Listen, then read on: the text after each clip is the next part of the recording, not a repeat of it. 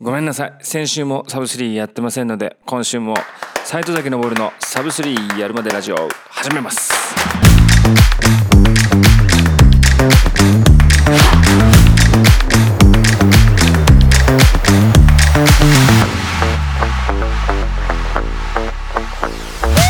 さてこのラジオは私斉藤崎昇のサブスリーまでの日々の進捗や身の回りのランインフォメーションはもちろんランに全く関係のない私個人のつぶやきも含めたブログ的一人語りポッドキャストです。その名の通りサブスリーを達成したら即終了。あっという間に終わっちゃうかもしれないし永遠に続いちゃうかもしれません。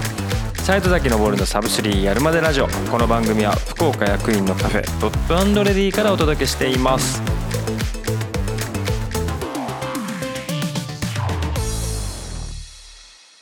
はいというわけで先週はね例のあの大イベントがありましたんでね、まあ、今週は前編に近いぐらいその話になるんじゃないかなと思ってますけれどもまあ皆さんもねご理解いただいてると思うんですけどももう広末涼子の件でございます。ねいやほんとあれですね、まあ、あの僕高1の時だったかな H と R っていう写真集ね広末涼子さん出されたんですけどね。僕1980年出身あ出身とおかしいな。1980年生まれなのでまあいわゆる松坂世代ね、えー、もう一つの言い方をすると広末世代なんですけれどもいやあの人生でね後にも先にもね二度とないんですけどもあの人生で唯一アイドルの写真集買ったのが広末涼子さんが出したね当時ね H と R っていう2冊出してたんですよね。今でも覚えてます。はい。でそのタンスのねあの服の下にそれ隠してね、まあ、それぐらいやっぱりこうセンセーショナルなっていうかまあ多感な私のね多感な時期をこう彩ってくれたあの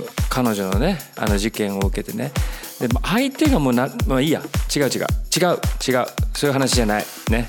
あのどうでもいい。そういうのはいやどうでもよくはないけれどもその話じゃない。もうこういうふうにこう一人語りになるとこう一人ボケツッコミみたいになるのがすごくこう恥ずかしいんだけど誰か突っ込んでくれたらいいんだけど、はい、一人でやってますんで仕方がないです。というわけで、えー、もちろんあのその話じゃないです。はい。えー、とオンです。ね。 Meet On Friends ツアー、えー、東京ビッグサイトから1700キロ以上西へ西へ Go West して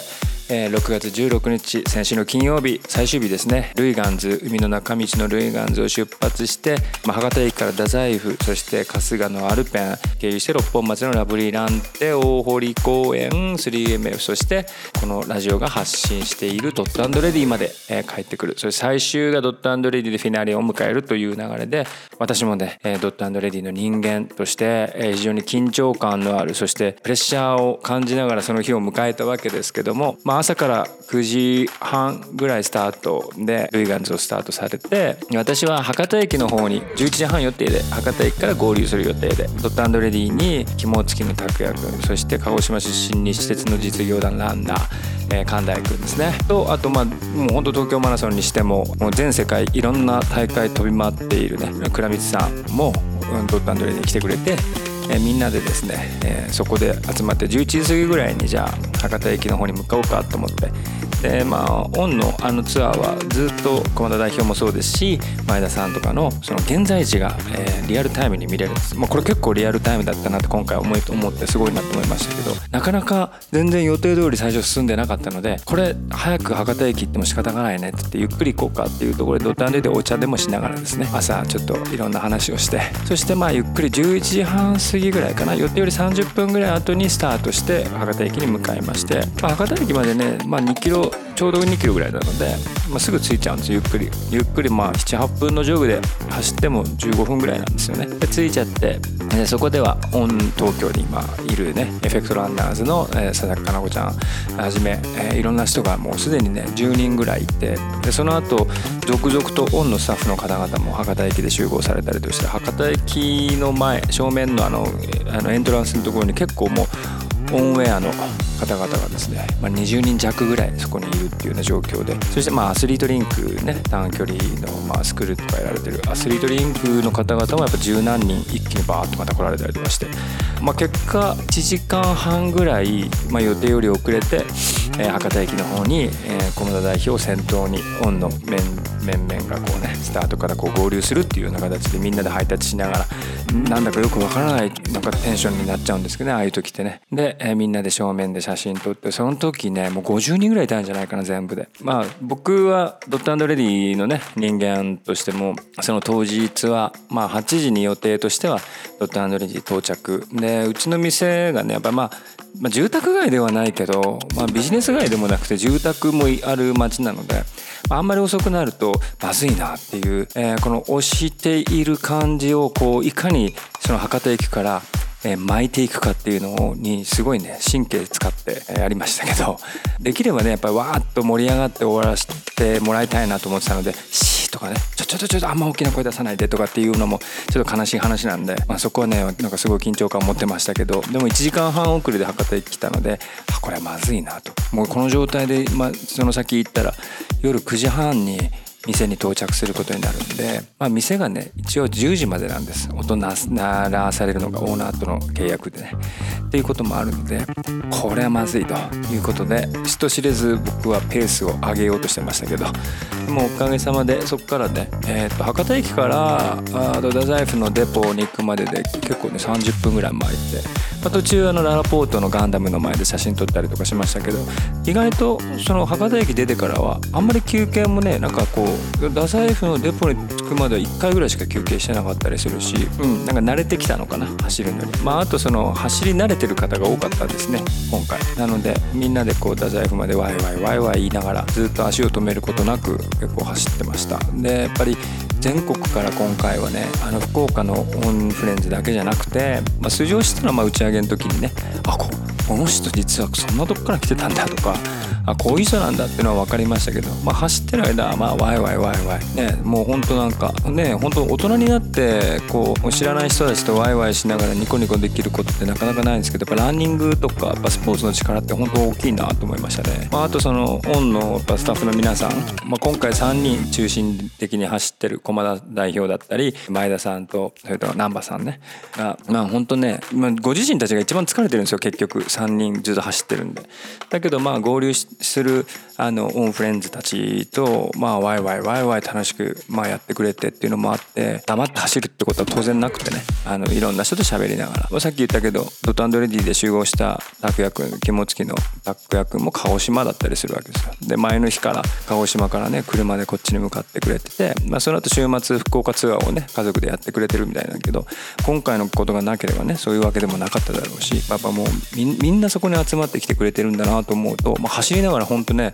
これちゃんとこれフィナーレやんないとまずいなっていうこのプレッシャーがどんどんどんどん増してくるみたいなところはあったんですけど途中で僕は太宰府のデポンで一旦抜けてあの翼くんがね車で迎えに来てくれてで、えー、と大地と僕とそこ一旦抜けてで僕はそのまま店に戻ってフィナーレの準備をえー、お店のスタッフとオン東京のねあのかなこちゃんもねそのタイミングで抜けてで一緒に戻って店で、えー、セッティングとかをしてました。あのゲート立てたりとかね、まあ、あのゲートがやっぱ目立つので本当どっちの角度から来るからこっちに向けといた方がいいんじゃないかとかまあいろんな考えてやるんですけど実際はね、まあ、これでセッティング終わりって言ってもあいや違うんじゃない？こうじゃね？とかどんどんどんどん今度は日が暮れてきてあなんか全然暗くなっちゃったなみたいな。照明入れ入れたいなどうしようかって時にちょうどまああのオンの車あの黒い車とあと内野さんラブランテの内野さんがもう自腹で作っているというオンカーねあのベンツのね白い、まあ、それ2台あるのでさそのヘッドライト使おうって言って、えー、とゲートの前にその2台をこう並べたりとかしてもう結構もうフィナーレの直前まであのみんなバタバタバタバタしててで時間はどうだったかっていうと結構ねちゃんと巻いてくれてて 結果としては予定8時でゴールしたのが8時半っていうから30分がちょっと押したけど想定は多分僕1時間押すと思ってたのであ30分で来れたんだっていうまあみんななんかうまく合わせてくれて。あのフィナーレの時はね感動しましたね。まあ本当緊張感一番僕が高まった時でフィナーレ来るよっていうタイミングでで動画とかあと今回ね僕がねクラッカー用意してたんですよ。パンパンってなるね。あれ結構な数10発ぐらい。しかも1発結構でかいやつなんですけどそれ10発ぐらい用意してて。やっぱこうその瞬間をやっぱりしっかり皆さん味わっていただきたいなと思っていてまあ駒田代表がゆっくり。最初走ってねみんなでガーッとゴールしてくんのかなと思ったけどゆっくり歩いて駒田代表一人で最初来て。でその後にまあ前田さんとか難波さんとかがあのオンのフラッグというか旗えー、みんなが全国でわーっと、えー、寄せ書きしている旗をこう持ってね後ろから入ってくるわけです。で駒田、え代表がバーッとゴールした瞬間に、まあ、一応クラックがパンパンとなってでその後ろにそのフラッグがあると。でそのフラッグを駒田代表がファッてどけた時に後ろに何十人もえー、まあいわゆるオンフレンズたちがいる。でそれがさっき言ったその車の照明で逆光みたいになってて。あの絵はねやっぱねすごいもう僕は特等席であのシーンを見れたのはもうなかなか人生で1回2回あるかなっていうぐらい素敵なシーンを見せてもらったなと思っていてそっからもうね50人ぐらい走った人たちがこうバーッとゲートをくぐってくるんですけどでみんなとハイタッチしながらハイタッチした人は後ろに並んでででずっとハイタッチしていくっていう、まあ、いわゆるあのなんだろうあのプロ野球の勝利後のハイタッチ方式ですよ。ねなんかほんとシナリオがあったんじゃないかなっていうか、まあ、こういうふうに演出するようにしておこうっていうふうに前々から考えてたのかなっていうぐらいとても素敵なシーンでした。でエールランニングクラブのみんなも7時半ぐらいからドットレディをスタートして逆走しながら合流する。で、えー、合流して一緒にフィニッシュするっていう感じだったので、まあ、当然僕のいつも知っている顔もたくさんいましたし、うん、もう全く知らない人たちもたくさんいましたけどでもなんかねみんなニコニコ、まあ、そこにはこうランニングだったりオンっていう、まあ、共通言語があるからでしょうけどなかなかああいう景色本当に見れなかったので見れないというかあの景色なかなか見ることないんでしかももう迎える側として本当にもう超特等席で見せてもらったのでものすごく、えー、心にししっかり残りました。なのでしばらく忘れることないだろうなと思うしまあロスって言ってしまえばそうかもしれないですけど、まあ、その後打ち上げがあって本当にこうね皆さんをずっと笑って過ごしていたのが、まあ、印象的でしたね。でなかなかやっぱオンオンのブランドってどんなブランドなのかなって最初僕がやっぱりその思ってたオンのイメージってなんかアーバンカルチャーというかなんかこう都会派の、えー、人が履くシューズ着る暴れるっていうイメージがあったんだけど、まあ、今回なんかすごい逆に言うと泥臭いことをやってているわけでなんかこうねあそうメーカーの代表の人と一緒に走ることってそもそもないでしょなかなか。だし一緒に酒を飲むこともなかなかそうはないだろうしでもなんかこうそこら辺の垣根とかをううまくねなくしてくれるのが、まあ、駒田代表の素晴らしいとこなのかなとか本当に思いながら。まあ最後プレッシャーはむちゃくちゃありましたけどフィニッシュ地点まあお店のオーナーとして当然そのプレッシャーはあったけどすごくいい役割をさせていただいたなという感謝でいっぱいです。あのちなみにムージーも来てましたよ。あの前回かな？前回か前々回かでお話したムージー。ね。ムージーさんオージーさんね。っていうねやり取りでまあもう今やもう福岡のランナー会ではもうみんながもうムージー会いたい人ナンバーワンムージーも来てました。ね。ぐらいみんないろんな人が来て福田ジョー君も来てくれてたしね。あのみんないっぱい来てくれてて本当楽しかったです。はい。でまあ、オンが終わってから週末 goodr もねあの翌日ドットアンドレディでイベントをやってくれました。ペアランのイベントをねやってくれました。あいにくというか私がプライベートの用事で、えーと、参加できなかったんですけど20人弱ぐらいと、まあ、 goodr ってねあのほらカラーリングだったりとか、まあ、個性的なサングラスでもあるし、まあ、そのそんなにこうねオークリーとかそこに比べると、まあ、そんなに1本が高いわけじゃないので、まあ、みんないろんなファッションに合わせていろいろ買ってっていうような使い方をする人多いと思うんですけどだからファッションも個性的な人たちがあの見たら多かったです。写真をね後で見せていただきましたけど。あのペアランはみんなでこうペア組んで決まったところをねいくつか自分たちでチョイスして走って帰ってきてで結果抽選してここのポイント行った人っていうところの人たちからじゃんけんしたのかな？抽選したのかな？まあ分かんないけど、まあ、それでグダが当たるっていうようなイベントだったみたいで。なんかあの非常に盛り上がっていたみたいです。インスタとかで見る限りあ僕もだから参加したかったなと思うけどまあ次回はねぜひあの参加したいと思いますけどドットレディではあのグダをね福岡のフラッグシップショップとして、え全在庫基本取りを揃えているんですね。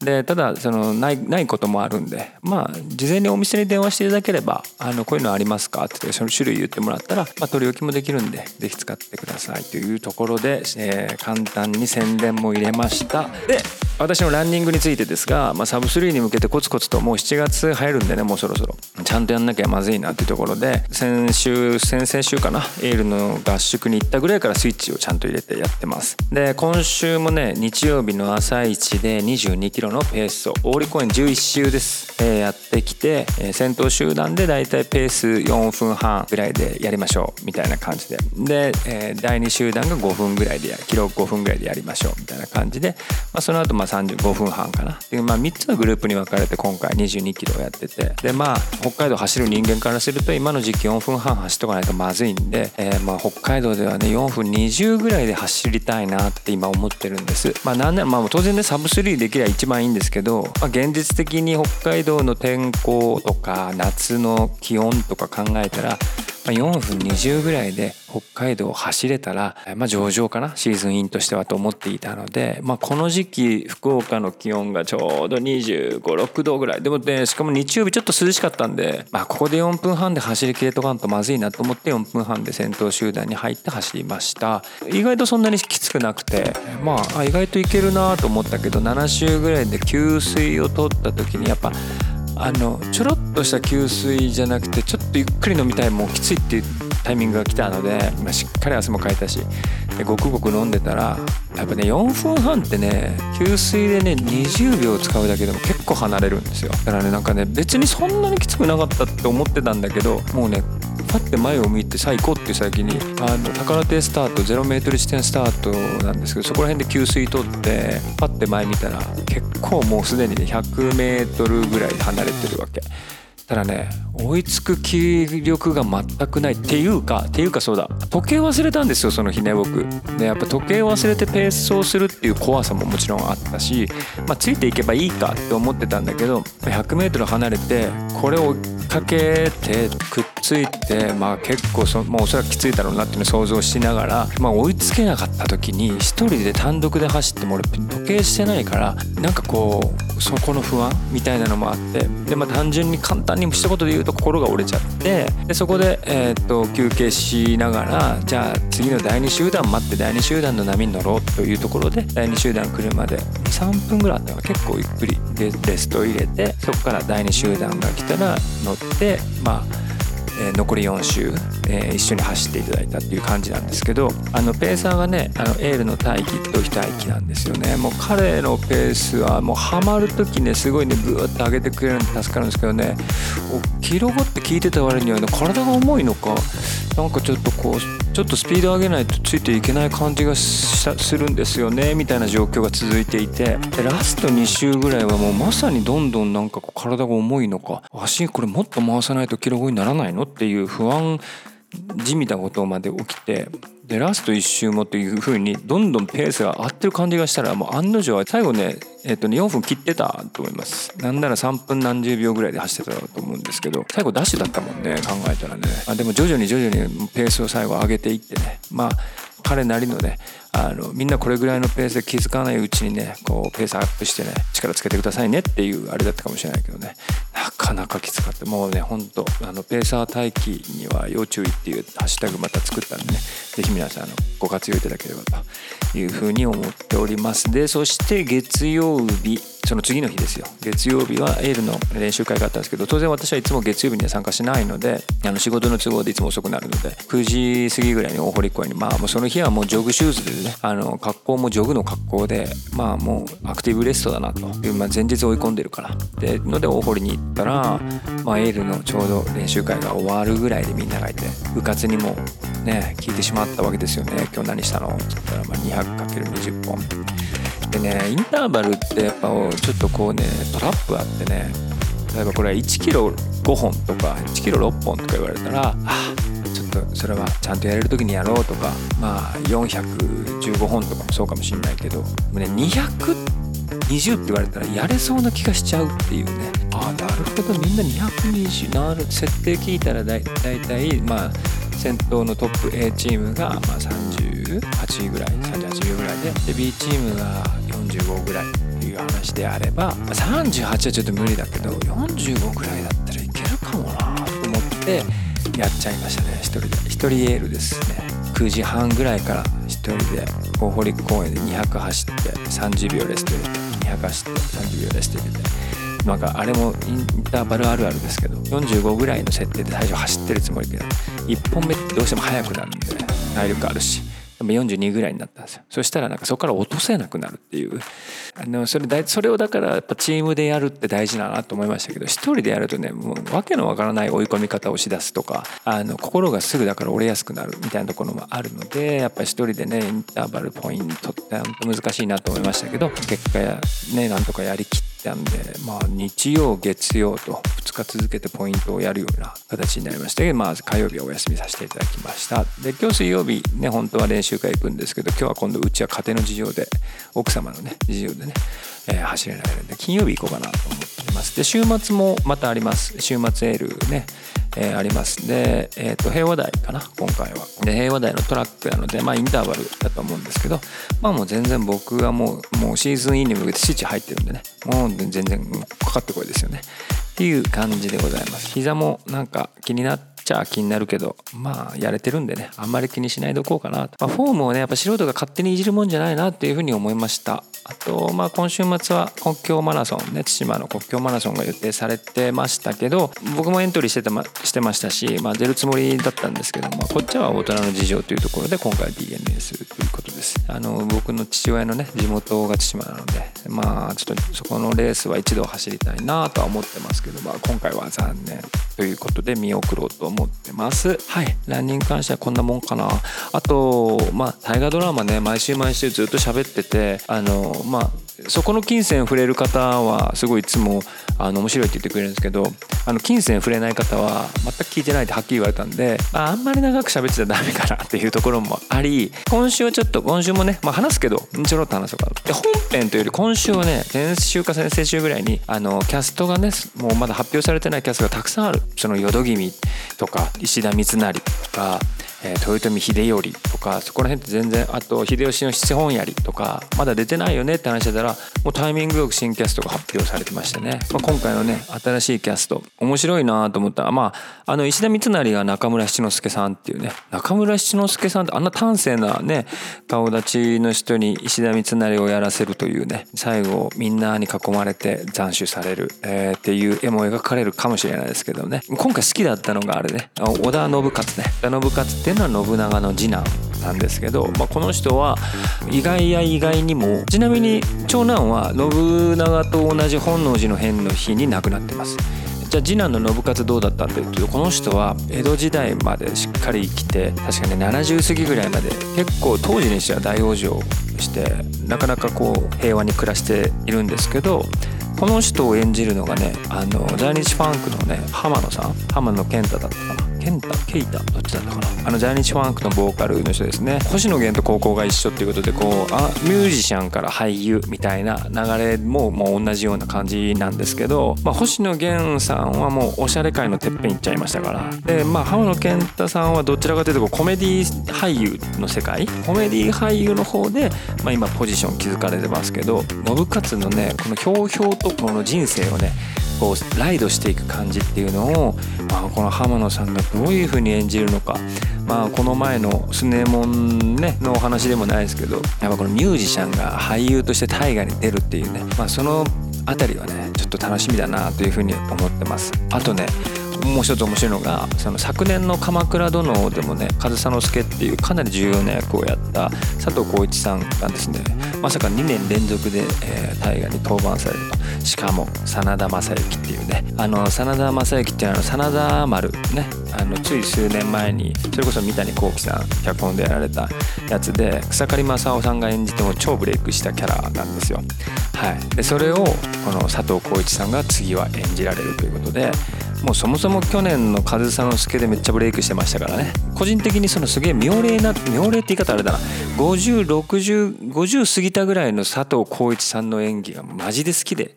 もう超好きなんですよ。それこそ三谷さんとのタッグ組んだ作品結構多かったりするけどやっぱ真田正幸で食えないキャラだから、まあ、とっても合うと思います。あの非常に楽しみ。というわけでねもうほんと主要キャラが結構今回七本槍も結構出てましたね。まあ結構発表された感がありましたけどね。まあ他になんか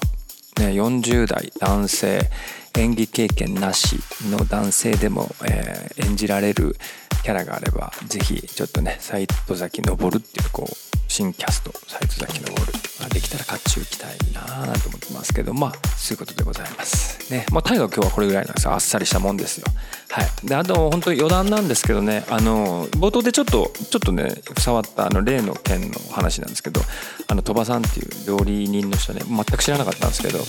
これこれついさっきほんとついさっきですよ。あの YouTube をこの鳥羽さんって人がやってるって YouTube チャンネルやってるっていうのをついさっき初めて知ってあ何 YouTube やってたんだと思って、まあ、ちょっとちらっと興味本位で見たんですよね、まあ、それまでこう写真でしか見たことなかったんで。あのね動いているご本人見るとすごい印象がちょっと変わりましたね。ああいうタイプの人ってね確かにねむちゃくちゃモテるんですよね。あのほんと写真だけだとほんとまあこういうのなんかあれだなほんと失礼な話ですけどほんと失礼な話だけどまあ広末他におらんかったかなみたいなって勝手にこう思ってわけ思ってたわけですよ。でもね動画見て思ったもうねああいうキャラはねむちゃくちゃモテるんですよ。周りでそういうキャラいますけど見た目のギャップがちょっとあるあのちょっと高めの声ね。でまあ誰とでもこうフランクにしゃべる感じ。あの親近感がすごく出してくる感じでテンションがむちゃくちゃ高いまあ言い方本当悪い本当に悪い方かもしれないけど男前か男前かじゃないかというと男前じゃない方のまあ、感じだからその変にこう下心とかそのなんかそういう垣根って取っ払って近づいてくるじゃないですか。で実際仕事は超一流なわけなんでしょ？まあそれはモテますよあれ。ああいうキャラはね見た目とかほんと関係なくてもう本当にモテる。もうすごくね最初動画見てあの徳井さんあのとあの芸人のね徳井さんとのなんかコラボのやつをちらっと見て最初の10秒で思いました。あこの人モテるわ。はい。もう本当最後それ言いたかっただけなんですけど。はいすいません。はいじゃあ今週も行きましょう、えー、福岡市民ランナーズ館ということで今週はもうちょっとねそろそろ彼に触っとかないとまあいかないかなあの藤井翼の時と同じような感じではあるんですけどもあのゲロ弱いやつをちょっと触っとこうかなと思います。あの、住吉大地ですね。あの、ゲロ弱フリーランスになりました。ゲロ弱フリーランス。ゲロ弱フリーランスになりま、ん？ゲロ弱です？ゲロ弱ですがフリーランスになりました。だったかな？ゲロ、まあいいや、わかんない。あの、その住吉大地ですよ。で、僕と、えー、翼くんと3人でゴリラジオをやってるんで、まあね、まあ知ってるか、この、だいたいそもそもラジオを聴いてる人は知ってますよ。絶対に。えー、そういう方で、まああの、もともとゆとり、ゆとり、ゆとり RC っていうね、ゆとり世代で作ったあのランニングチームがあって、まあ、ゆとりっていう割にとんでもなく速いチームなんですけどね、まあ、そのチームのマネージャーみたいなことをやってたのかな？そこのチームの福岡支部長、ね、林くんはうちのあのドタンドレディで週末よく働いてくれてますけど、まあ、そういうつながりもあって大地くんとは、まあ、結構な前から、まあ、顔なじみではあったけどなんかエールのマネージャーを彼がねやるようになってまあ、YouTube もね彼が始めゲロ弱だゲロ弱ながらあそうそうゲロ弱ながらだ。ゲロ弱ながらフリーランスになりました住吉大地ですっていうおなじみの、えー、住吉大地、えー、YouTube やったりとかフリーランスになったぐらいのタイミングで、まあ、よく会うようになってまあキャラはねああいう感じでねそれこそ本当にこう男女問わないというかまあ言い方難しいけどそのユニークセックスなジェンダーレスなというかそういうキャラなんでね。まあ男性も女性ももういろんなあのあんまりそこなんだろう差別区別なくみんなと仲良くやれるタイプなので、まあ、特に子供たちからもねキャンキャンキャンキャンこういじられるようなキャラなので見た目あれですけどミッキーマウスみたいなもんなんでしょうね。で彼はなんかねその九州の某あの最高学歴大学出てるっていうのもあってもう超賢いんですよね。でも超賢いんだけど結構コツコツ何かを積んでいくというタイプよりはまあほんと電波少年的タイプというか一気にその無茶ぶりをいや無茶ぶられたいタイプなんででしょうね自分でもね。無茶を貸す自分に無茶を貸すタイプでそれこそこの間のオンのそのあのフィナーレとかファイナルの日もスタートのルイガンズまで自宅から30キロ近く走ってもうそもそもスタートする前に30キロ走ってるっていうねバカやってるんですよ。ね、でなんかトレイルとかもね山のトレイルとかもウルトラみたいなこともよくやるんですよ。100キロに挑戦してみたりとかなんかこう、うん、むちゃくちゃ極端極端なのでなんか一見バカなのかなと思う瞬間ありますけどでもまあ福岡もう九州最高学歴大学出てますからね。あまあだからそういう意味じゃバカなのかもしれないな。なんかやっぱこうなんかこうね集中してこうガッとまあまあなんていうの分かんない。まあそういうやつです。でえー、っとまあ彼のパーソナルな部分を言っておくとねあの長崎出身っていうこともあって坂が多いらしいんで自転車焦げないらしいんですね。まあそれ長崎出身の人にえらい失礼な話だなと思うけど、まあ、自転車焦げない。ほんで車も運転できないっていうところで、まあ、マネージャーとしてはもうもうちょっと本当使えないわけですよ。ただまあ酒は飲める、うん、めちゃくちゃ酒は飲める。で酒を飲めば財布の紐が軽くなるっていうか開けっぱなし開けっぱなしになる、まあ、ここら辺はいいね。ここら辺はなんかマネージャーとしては非常にあの有能だなと思ってます。あとね、えー、まあゴリラジオ先ほど言ったゴリラジオもやってますから、まあ、そのメディア発信力も非常に持ってるん人間でで、まあ、ああいうキャラなんで、まあ、あのアンチがいないんでみんな友達みたいなところがあるから、まあ、非常に顔も広いっていうところで、まあ、特にねロードとね山トレイルって、まあ、ちょっとこう違うわけですよ。同じランナーでもね。でもね彼はやっぱどっちにも顔を出すしどっちの人たちとも非常にこうフレンドリーなので、まあ、ある意味最強のネットワークキャラランナーなんですよね、まあ、福岡に彼みたいなキャラがいたのは、まあ、福岡にとっては非非常にこう、まあ、財産というかあの大事にしなきゃいけないキャラだと思います。というわけでねえー、っとまあちょっと話また長くなってしまったけどまあ結構でもランニングの話今回はしたんじゃないかなというふうに思ってますがいかがだったでしょうかということです。で来週というか今週末も先ほど言ったように、まあ、レースがある予定はしてたけど出ないということもありますし、まあ、そもそもハーフなのでね、えー、今週も、えー、サブスリーをやる予定がありません。はい、なので来週もこの斎藤崎昇のサブスリーやるまでラジオえ、配信してまいりたいと思いますのでまあそれまで皆さんどうぞ頑張ってください。というわけで皆さん、えー、また来週お会いしましょう。さようなら。さようなら。